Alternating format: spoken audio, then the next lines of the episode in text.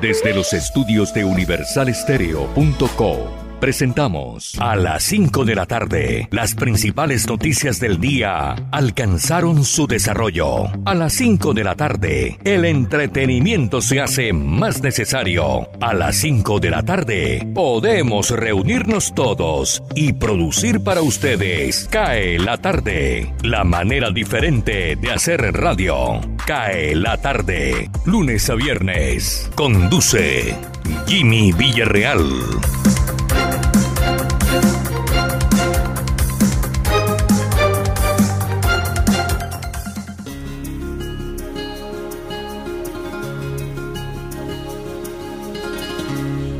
Con la gente que me gusta, me dan las claras del alba. Desde la sala de satélites le saludo Jimmy Villarreal dándoles la bienvenida. Me acompaña José Barreto en el máster. Cae la tarde, radio para compartir un café. Radio Francia Internacional. Noticias del Mundo.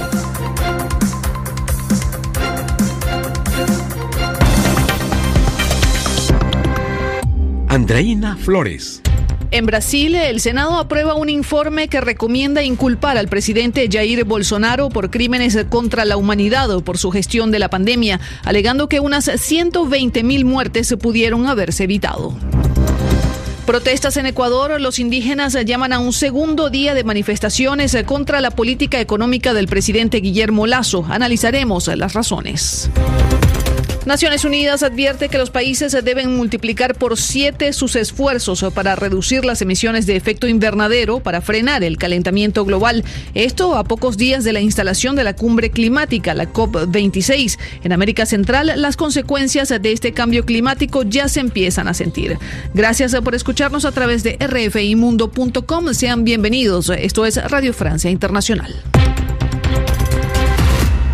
Comenzamos en Brasil, donde en la noche de ayer una comisión del Senado aprobó un informe que recomienda inculpar al presidente Jair Bolsonaro de crímenes contra la humanidad por su gestión de la pandemia del COVID-19, asegurando que al menos 120 mil muertes pudieron evitarse. Sin embargo, esta resolución del Senado tiene pocas probabilidades de prosperar a nivel judicial, puesto que la figura para iniciar una acusación formal es el fiscal general, que en este caso es un amigo de Bolsonaro. Natalia Olivares ya tiene los detalles. O relatório está aprovado por sete votos a quatro. Sin muchas sorpresas, siete de los siete eh, de los once senadores brasileños a cargo de esta investigación de la gestión de la crisis sanitaria del gobierno avalaron el texto que pide inculpar además del presidente a otras 77 personas, entre ellas ministros y exministros, así como tres hijos de Jair Bolsonaro. La llamada CPI recomienda así inculpar al mandatario de una decena de delitos, entre ellos crímenes contra la humanidad, como lo decías, Andreina, favorecer una epidemia que resultó en muerte y charlatismo. Yo percibo un tono de venganza del relator Renan Calheiros. Yo percibo un tono de venganza por parte del relator Renan Calheiros por haberlo llamado un vagabundo en esta comisión parlamentaria. Era Flavio Bolsonaro, el hijo del mandatario senador. Recordemos que Jair Bolsonaro es acusado de ser responsable de la, grave escasez de oxígeno que provocó la muerte de decenas de pacientes por asfixia en Manaus, del retraso deliberado para comprar vacunas o la existencia de un gabinete paralelo de médicos, así como la compra ficticia de la vacuna india Covaxin. Los senadores también pidieron la supresión de sus redes sociales tras vincular la vacuna anti-COVID con el SIDA. Escuchemos al relator Renan Caleiro. Esto demuestra claramente que este asesino en serie sigue haciendo lo mismo. Tiene el mismo impulso de muerte sin control y esto se está volviendo cada vez más complicado. E se complica cada vez mais. El informe de la CPI lleva decenas de testimonios conmovedores. Será enviado al fiscal general, ha llegado al presidente o a una corte internacional, aunque esto no tendrá ninguna consecuencias políticas o judiciales, ya que Bolsonaro goza del apoyo suficiente en el Congreso para evitar un impeachment. Gracias a Natalia Olivares. Y de Brasil nos vamos a Ecuador, donde este martes unas 1.500 personas salieron a las calles de Quito en protesta contra el aumento del 12% en los combustibles. La manifestación terminó en enfrentamientos con la policía a fuerza de piedras por un lado y gas lacrimógeno por el otro, dejando un saldo de al menos 7 heridos y 37 detenidos. Las protestas fueron convocadas por los indígenas del Ecuador que rechazan la política económica del presidente Guillermo Lazo y para hoy se espera un segundo día de marchas. Lucía Valentín nos explica la situación. El poderoso movimiento indígena ecuatoriano le está echando un pulso al gobierno de Guillermo Lasso en abierto desafío al estado de excepción que rige en el país, decretado la semana pasada por el presidente en respuesta a la violencia del narcotráfico, cientos de manifestantes bloquearon carreteras en algunas provincias de mayoría indígena reclaman soluciones para la crisis económica que se ha agudizado con la pandemia de coronavirus y exigen al gobierno que frene la subida del precio del combustible. Esta protesta la capitanea la CONAIE, la Confederación de Nacionalidades Indígenas. Carlos Pizarro entrevistó a su presidente Leónidas Iza. Los pueblos indígenas, los sectores populares, hemos de manera respetuosa garantizado el proceso de diálogo, pero luego de la pandemia hay una crisis instalada feroz, feroz, realmente es insostenible en las economías precarias que tenemos los sectores populares. Por ello, con respeto, hemos llegado a la mesa del diálogo, pero el presidente de la República no ha dado oídos. Se ha puesto como un eh, elemento central de que él no es el responsable, pero hemos pedido que se responsabilice sobre la coyuntura de ahora, donde hemos pedido no se incremente el precio de los combustibles. Hemos cedido hasta el 50 centavos. Habíamos pedido que rebaje 9 centavos y congele allí. Pero el presidente después de esto más bien incrementa hasta llegar a un dólar 90. Es una cuestión muy agresiva a nuestras economías. Hemos pedido además que se declare en estado de emergencia los créditos vencidos de muchos sectores, de muchos compañeros que están articulando en diferentes actividades económicas. Sin embargo, el presidente no ha dado respuestas. Entonces hemos dicho que para esta política de persecución, la gente no puede pagar porque la pandemia nos ha dejado quebrado nuestras economías. La agitación social llega a Ecuador en un momento delicado cuando el gobierno intenta solventar un fuerte aumento de los homicidios, más de 2.000 en lo que va de año, y al mismo tiempo el presidente Lasso ha sido nombrado en la investigación de los llamados Pandora Papers por haber tenido dinero en paraísos fiscales.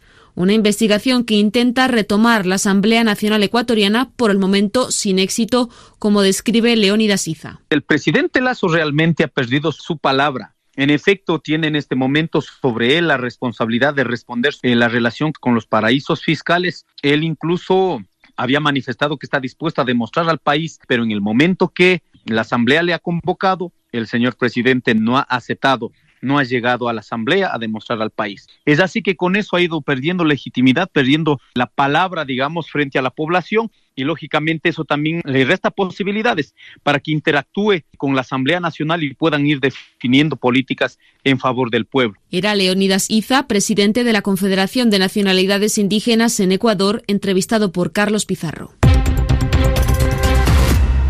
Naciones Unidas lanza una importante alerta sobre el cambio climático. Los países deben multiplicar por siete sus esfuerzos para reducir las emisiones de gases de efecto invernadero. Esto para limitar el calentamiento global a 1.5 grados centígrados. Si no se logran objetivos más ambiciosos, el mundo asistirá a un peligroso aumento de la temperatura global de al menos 2.7 grados este mismo siglo. Y este aumento de temperatura es uno de los temas claves en la próxima COP26, la cumbre del clima que empieza este fin de semana en Glasgow, Escocia. Las consecuencias del calentamiento global se sienten, por ejemplo, en una región de Guatemala muy vulnerable a las sequías con un alto grado de pobreza extrema. Explicaciones de Sibila Brodzinski, representante de Centroamérica para el Alto Comisionado de las Naciones Unidas para los Refugiados. Los expertos en cambio climático sí muestran claramente a Centroamérica como una de las zonas del mundo más vulnerables a los choques de estos cambios. Hechos como los huracanes del año pasado, ETA y OTA, que golpearon a Centroamérica uno tras el otro, muy seguido, muy fuerte, y también más allá de los huracanes, como menciono, el corredor seco que ha sufrido durante décadas una sequía realmente fuerte y, y devastador, son factores que llevan a las personas a tal vez desplazarse dentro de sus mismos países, de los sectores rurales, por ejemplo, a las zonas urbanas, pero a las zonas más marginadas de las zonas urbanas. Y estas zonas urbanas son entre las más afectadas en Centroamérica por la presencia de maras y pandillas que ejercen un control violento sobre la población. Todos estos factores sumados pueden llevar a un desplazamiento forzado fuera de los países y provoca un movimiento de desplazamiento forzado aún mayor. Y hablando de cambio climático, el primer ministro canadiense Justin Trudeau presentó ayer un nuevo gabinete que incluye a un destacado activista del clima como ministro del Medio Ambiente y también presentó a nuevas jefas de defensa y diplomacia en su intento de revitalizar su equipo para un tercer mandato. En una ceremonia en Ottawa, el veterano activista del clima Stephen Guilbeault fue nombrado al frente de la cartera de Medio Ambiente días antes de la conferencia sobre el clima, la COP26 en Glasgow. Anita Anand fue elegida de Defensa y tendrá la difícil tarea de dirigir un ejército plagado de acusaciones de mala conducta sexual y otra mujer, Melanie Jolie, fue ascendida a ministra de Asuntos Exteriores. 38 ministros en total con igual número de mujeres y hombres en Canadá.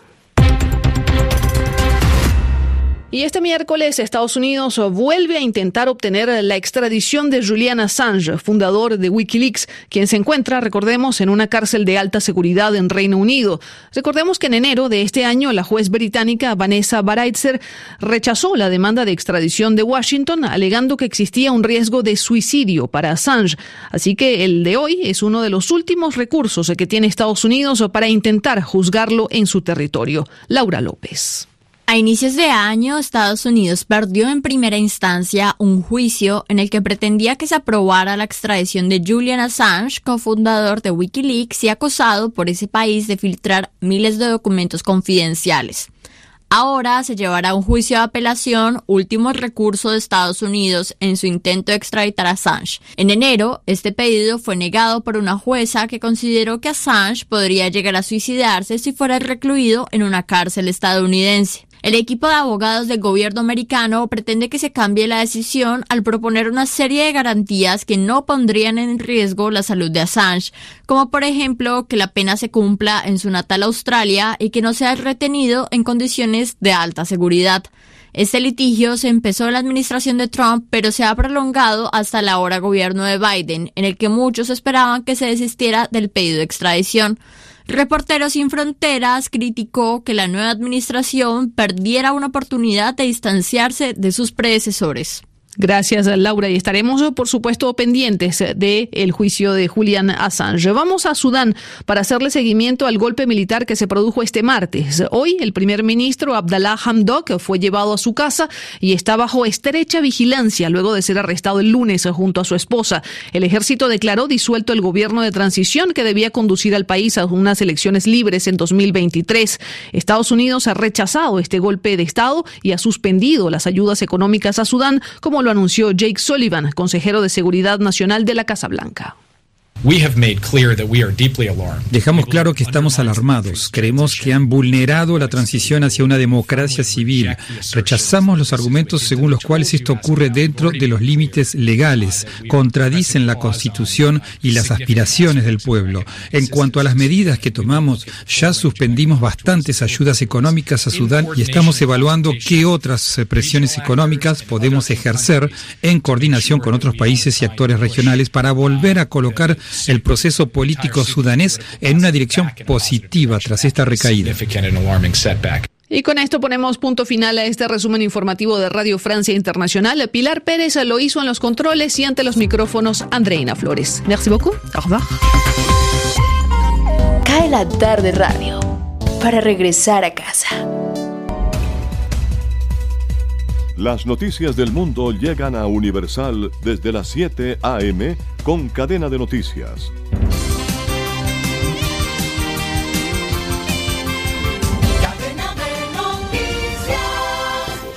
El Departamento de Justicia estadounidense acusó de lavado de dinero a las 8. tres colombianos Buenos días América. Conexión satélite con la voz de América y a las 5 pm cae la tarde.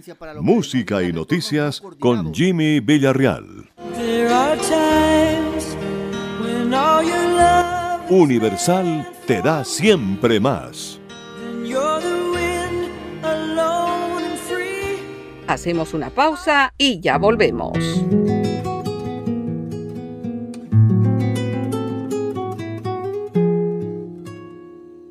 Me haciendo falta, mucha falta, de verdad. Y fue que la distancia cambió aquel sentimiento de la frivolidad y lo volvió nostalgia de estar entre tus brazos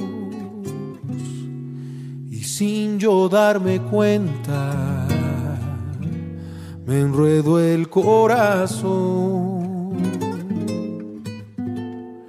me estás haciendo falta mucha falta de verdad. Te estás metiendo en mi alma hasta un lugar que a nadie le permití jamás. Y al quererte yo tanto y sentirte lejana estás haciendo falta, mucha falta, de verdad.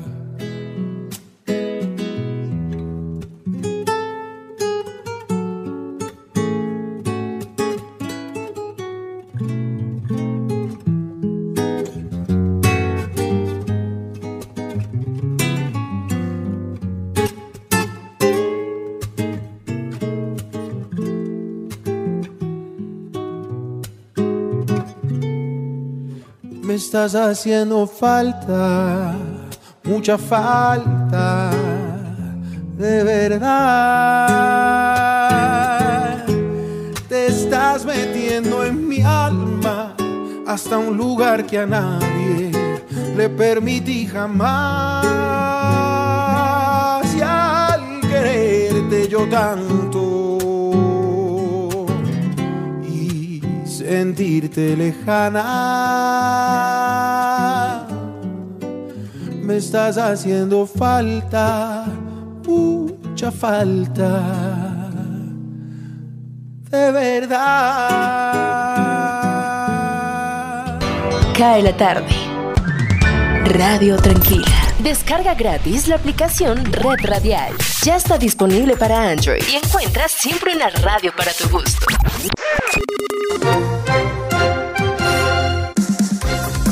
Gustavo Álvarez Gardiazabal, la crónica del día.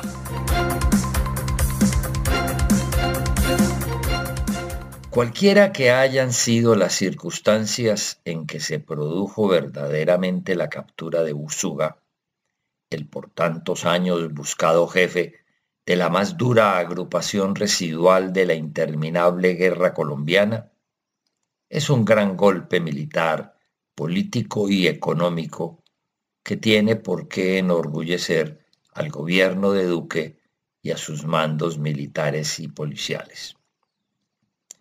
Usuga era la cabeza visible de un grupo conformado al margen de las grandes agrupaciones guerrilleras y estaba al mando de un ejército singular que pretendió llamarse Autodefensas Gaitanistas de Colombia, pero que entre los Estados Unidos y la policía colombiana resolvieron cambiarlo y nominarle como el clan del Golfo para arrebatarle la marca política que nunca parece que hubiesen usado debidamente, lo que significó un espaldarazo para Gloria Gaitán, la aguerrida hija del caudillo asesinado en 1948 y quien ha defendido con hirsuta hidalguía el apellido de su padre. Esta agrupación se mantuvo en armas durante todo el proceso de paz de Santos y finalmente no pudieron llegar a ser suficientemente reconocidos nacionalmente porque siempre actuaron en los extramuros, casi nunca en las ciudades.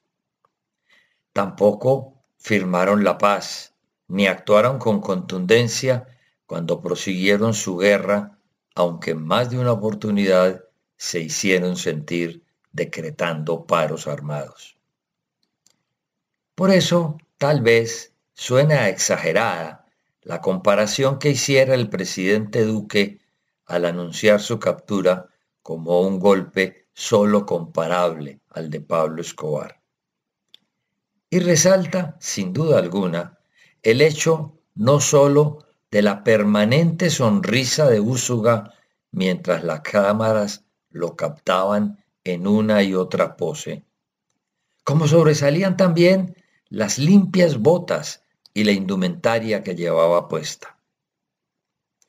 A eso se le ha agregado en las últimas horas el enredo de la foto del cambuche. En fin, se adornó tanto el show de la captura que más de un colombiano está pensando que el operativo militar lo que precipitó más bien fue una entrega voluntaria del capo cercado y no el operativo rimbombante que los comandantes de ejército y policía pretendieron explicar en sus altisonantes intervenciones. Lo cierto es que el golpe ha sido muy duro y que si era verdad lo que los gringos dijeron, que él manejaba una cifra impresionante de toneladas de cocaína en el mercado internacional, sus efectos deberían tener repercusiones no solo en el precio de la libra de perico en Nueva York y Madrid, sino en las curiosas curvas de la economía colombiana. Habrá que esperar reportes. Muchas gracias. Cae la tarde, radio para compartir un café. Hablemos de música.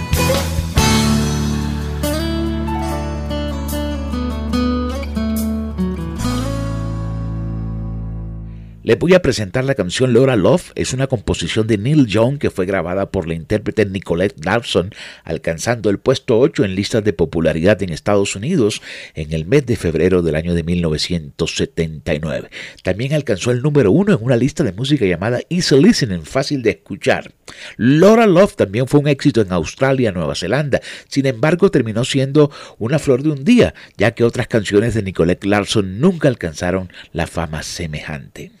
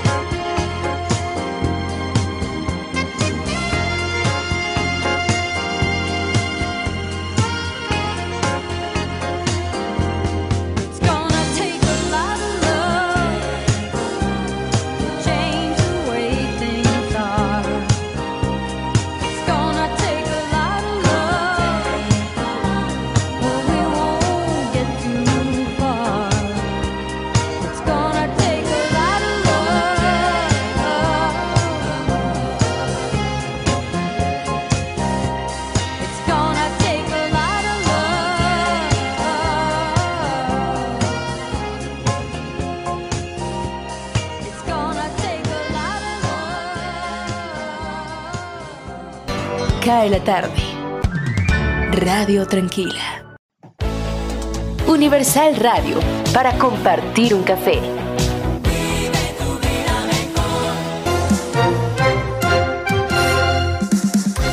La voz de América. Noticias del mundo.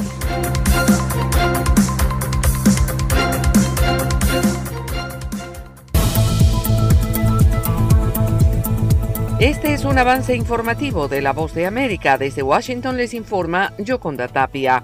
Autoridades de salud deberán pronunciarse esta semana en el segundo paso para autorizar la vacuna a menores de 5 a 11 años. Judith Martín en el informe. Los niños estadounidenses de 5 a 11 años están cada vez más cerca de poder vacunarse contra el COVID-19 luego de que el panel de asesores externos de la Administración de Alimentos y Medicamentos, la FDA, recomendara la aprobación de la vacuna Pfizer BioNTech para infantes de 5 a 11 años. La votación fue casi unánime y 17 de los 18 miembros que conforman el comité de expertos consideraron que los beneficios de esta inmunización son mayores que los posibles riesgos de la misma. No hubo ningún voto en contra y una sola abstención. Y el presidente de Estados Unidos, Joe Biden, y el premier de China, Li Keqiang, participan hoy por videoconferencia en la cumbre de 18 países del Asia-Pacífico, ASEAN, una región donde las dos potencias enfrentan serias discrepancias en temas como el comercio, Taiwán y reclamaciones territoriales de Beijing.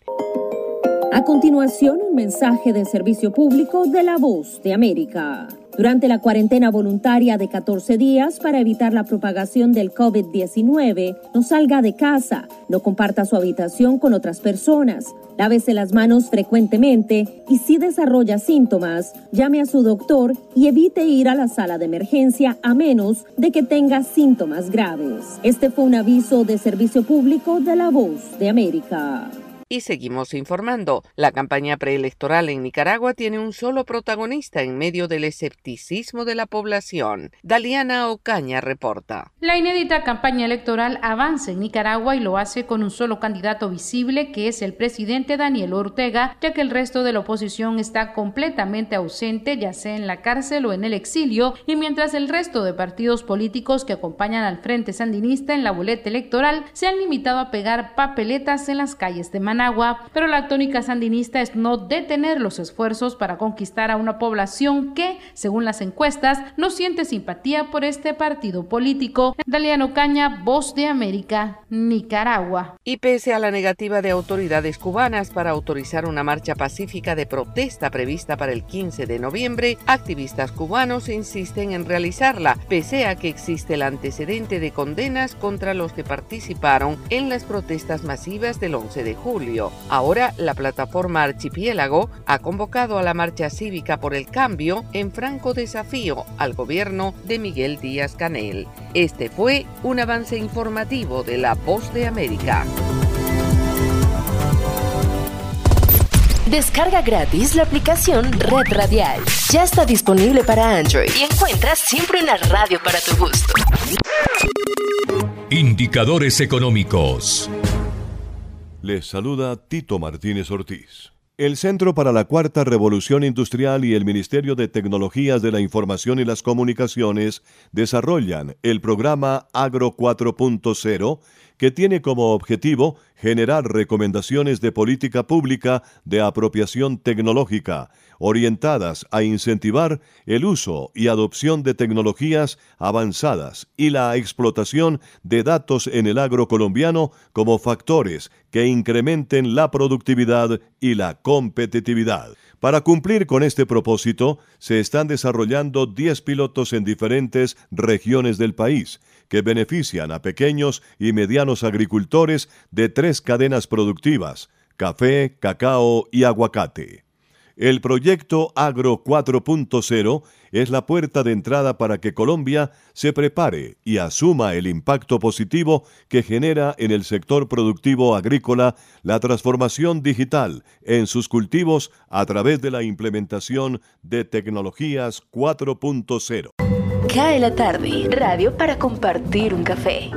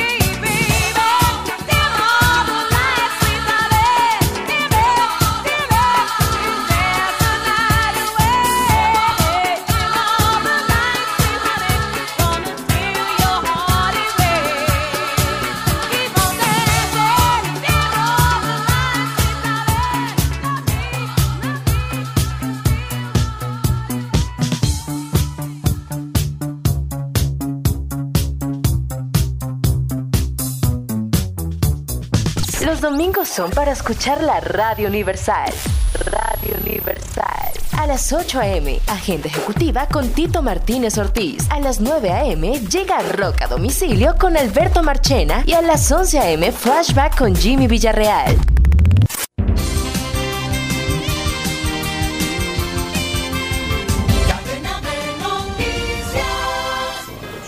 Amnistía Internacional pidió hoy a los líderes del G20 una distribución mundial equitativa de las vacunas de la COVID-19 con motivo de la cumbre que se celebrará los días 30 y 31 de octubre en Roma.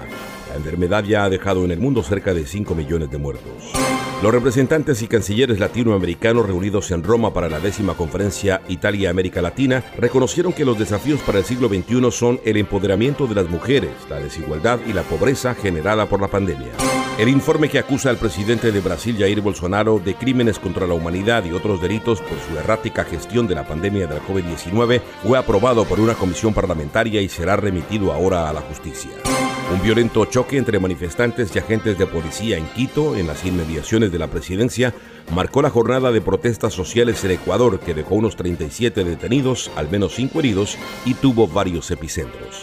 La cifra de muertos de un ataque atribuido al grupo yihadista Estado Islámico perpetrado anoche en una población al noreste de Bagdad subió a 12, mientras que una veintena de personas resultaron heridas. El presidente de Portugal, el conservador Marcelo Rebelo de Sousa, dijo que realizó diligencias para lograr un acuerdo entre partidos que permita aprobar este miércoles el presupuesto para 2022 y así evitar una crisis que desembocaría en elecciones anticipadas. El Tribunal Superior de Londres empieza a estudiar este miércoles el recurso de Estados Unidos contra la decisión de una corte británica de rechazar la extradición de Julian Assange a ese país, que acusa al fundador de Wikileaks de filtrar miles de documentos confidenciales. El depuesto primer ministro sudanés Abdallah Hamdok regresó a la tarde de este martes a su casa junto con su mujer tras ser liberado sin restricciones un día después de que su equipo denunciara que había sido detenido durante el golpe de Estado militar. Esta fue la vuelta al mundo en 120 segundos. Cae la tarde. Radio Tranquila. Alberto Marchena. Flashback, flashback, flashback, flashback. Un 27 de octubre del año 2013 muere Lou Reed, uno de los vocalistas más importantes del rock de la época de los 70 y además líder de la agrupación The Velvet Underground. Murió en la ciudad de Nueva York a los 71 años, producto de un padecimiento relacionado con su hígado. Esto fue un flashback de rock a domicilio.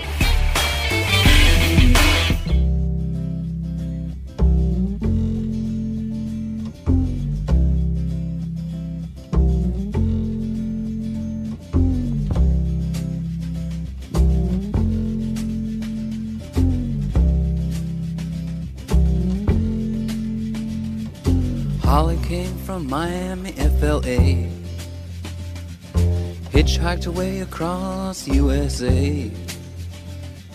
Plucked her eyebrows on the way, shaved her legs, and then he was a she. She says, Hey, babe, take a walk on the wild side. Said, Hey, honey, take a walk on the wild side.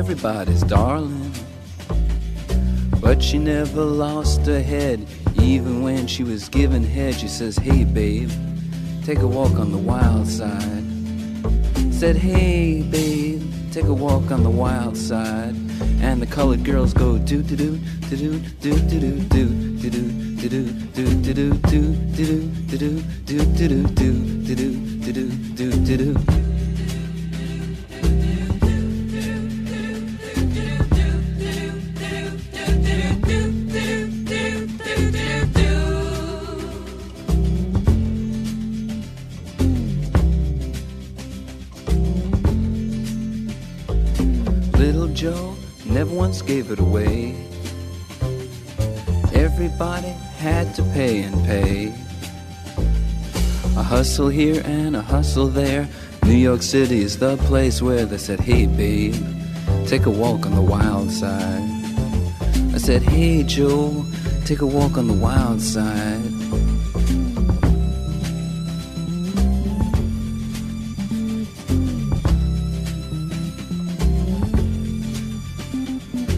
Sugar Plum Fairy came and hit the streets, looking for soul food and a place to eat.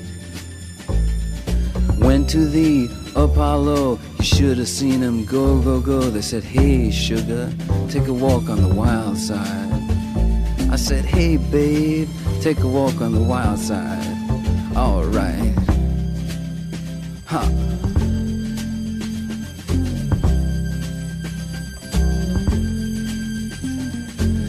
Jackie is just speeding away. Thought she was James Dean for a day. Then I guess she had to crash. Valium would have helped that patch. I said, Hey, babe, take a walk on the wild side. I said, Hey, honey, take a walk on the wild side. And the colored girls say, Do, do, do, do, do, do, do, do, do, do, do, do, do, do, do, do, do, do, do, do, do, do, do, do, do, do, do, didn't do.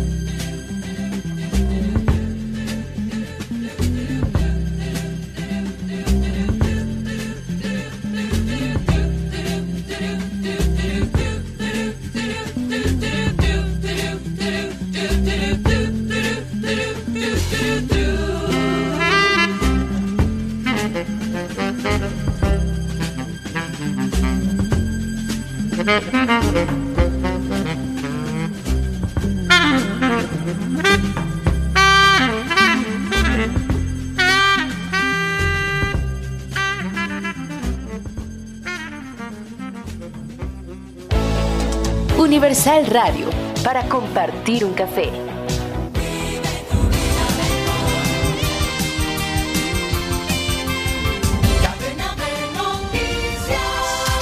Las autoridades detuvieron a ocho miembros de la banda criminal Los Músicos, que están acusados de participar en el asesinato del cantante Junior Jane, perpetrado el pasado 13 de junio en Cali. La fiscalía señaló que la banda era contratada para asesinar personas por encargo, como es el caso de Junior Jane, y agregó que logró esclarecer 10 homicidios cometidos por ese grupo entre 2020 y 2021. Un total de cuatro militares murieron y varios resultaron heridos en dos ataques en el noroeste de Colombia atribuidos al clan del Golfo. Sus primeras acciones armadas en respuesta a la captura de su líder, Dairo Antonio Úsuga David alias Sotoniel, confirmó el ejército. El primer ataque se produjo en el municipio de Turbo, en el Golfo de Urabá, cuando miembros de la banda criminal atacaron con explosivos una patrulla, matando a tres soldados e hiriendo a otros cuatro. El otro ataque se produjo en zona de Ituango y en él murió otro militar y uno más fue herido. La libertad es noticia. Diario La Libertad. La libertad es de todos. El periódico con la mayor aceptación de la región Caribe. Ahora en www.diariolalibertad.com. Diario La Libertad. Es noticia y actualidad. Diario La Libertad. Con la fuerza de la verdad. La libertad.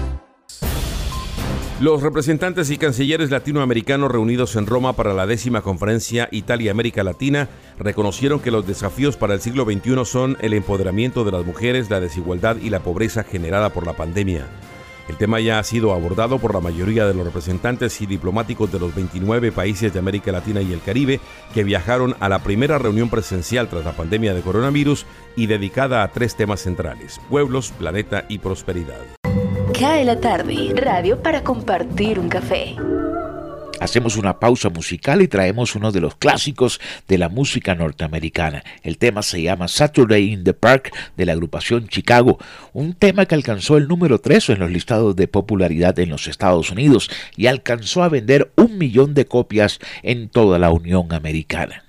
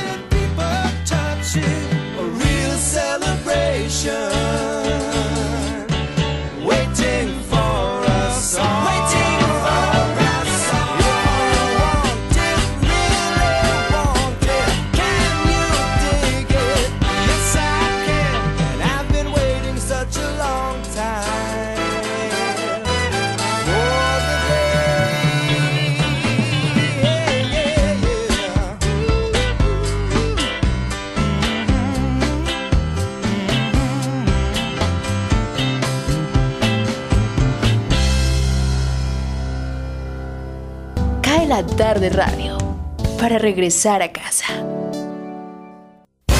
En un mundo digitalizado, entérate de las noticias con un solo clic. www.lagrannoticia.com. Ponte al día con todo lo que ocurre a tu alrededor y el mundo. Lagrannoticia.com. Dirige Jorge Medina Rendón. Las noticias del mundo llegan a Universal desde las 7 a.m. con cadena de noticias.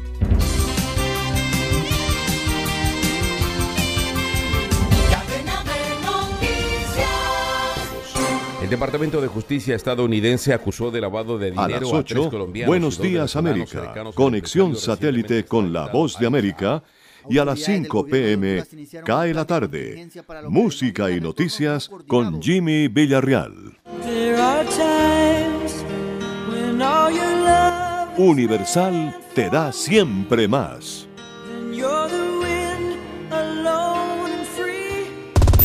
Descarga gratis la aplicación Red Radial. Ya está disponible para Android y encuentras siempre una radio para tu gusto. La libertad es noticia. Diario La Libertad. La libertad es de todos. El periódico con la mayor aceptación de la región Caribe. Ahora en www.diariolalibertad.com. Diario La Libertad. Es noticia y actualidad. Diario La Libertad. Con la fuerza de la verdad. La libertad. Noticias del espectáculo. Desde la voz de América en Washington, estas son las notas del mundo del espectáculo, les informa Leonardo Bonet. Ejército de Ladrones, que llegará a Netflix el viernes, está ambientada en un mundo donde hay zombies, pero no es una película de zombies. Esta precuela de Ejército de los Muertos, de Zack Snyder, invita a los espectadores a unirse a un nuevo atraco en Europa.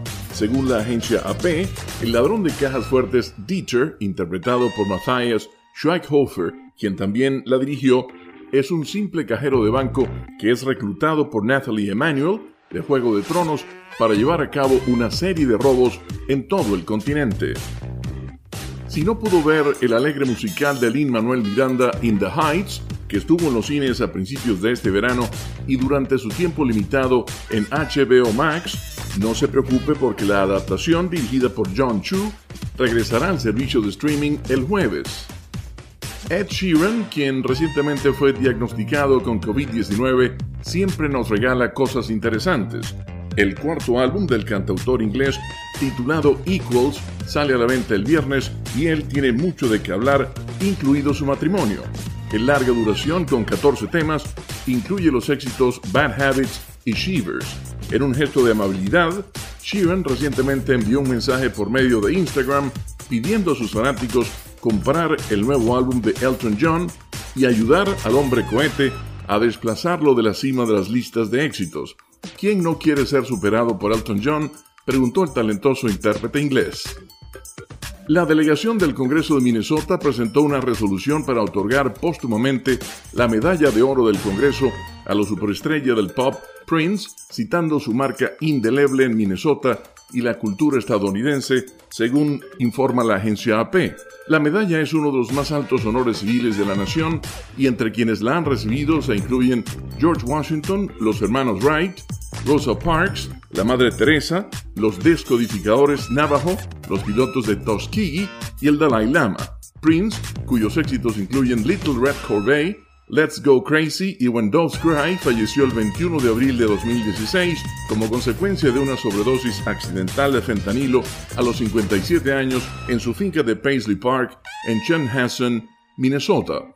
Y al cierre, un operador de cámara dijo a las autoridades que Alec Baldwin había tenido cuidado con las armas en el set de la película Rust antes de que el actor disparara accidentalmente y causara la muerte de la directora de fotografía Halina Hutchins e hiriera al director Joel Sousa con una pistola que le habían dicho que era segura de usar, según los registros oficiales.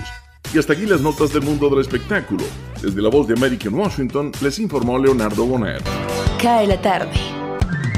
Radio Tranquila.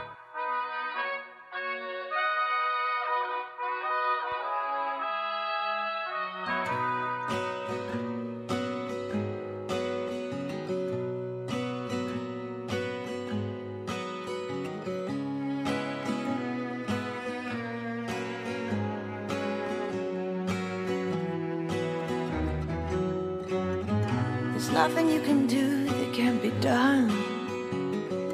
Nothing you can sing that can't be sung. Nothing you can say, but you can learn how to play the game.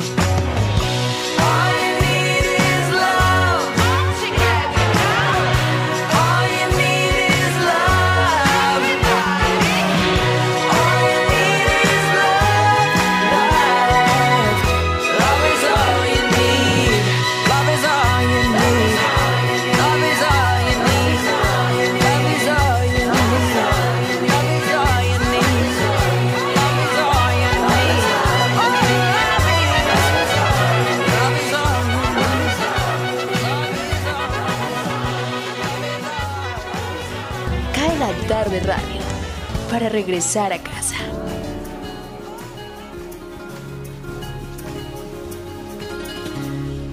con la gente que me gusta, me dan las claras del alba, compartiendo madrugada, palabras, risas y luna.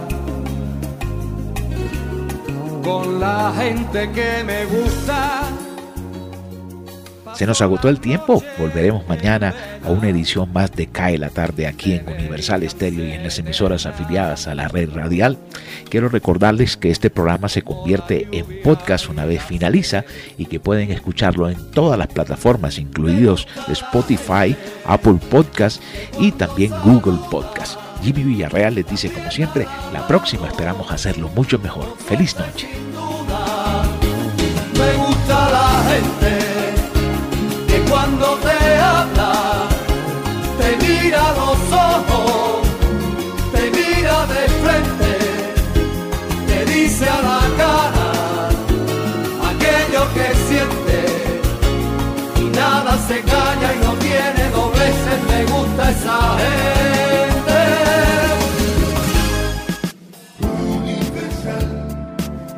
Esta es la señal universal 1280 AM. 5000 vatios de potencia. HJSO. Barranquilla es universal.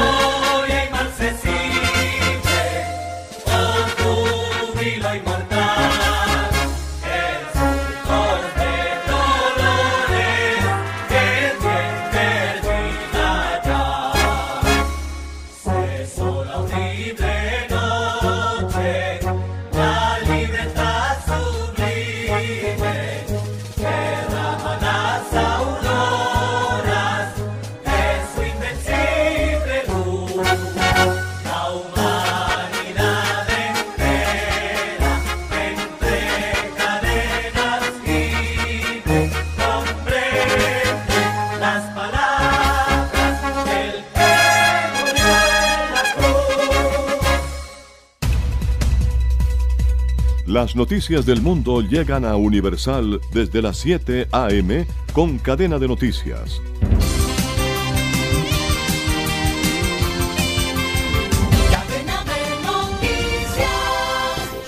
El Departamento de Justicia estadounidense acusó de lavado de dinero a las 8, colombianos. Buenos días América, conexión satélite con la voz de América y a las 5 pm cae la tarde.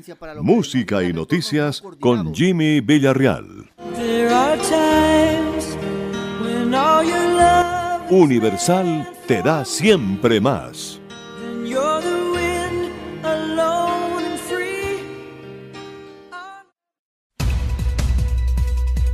Las noticias del mundo llegan a Universal desde las 7 a.m. con cadena de noticias.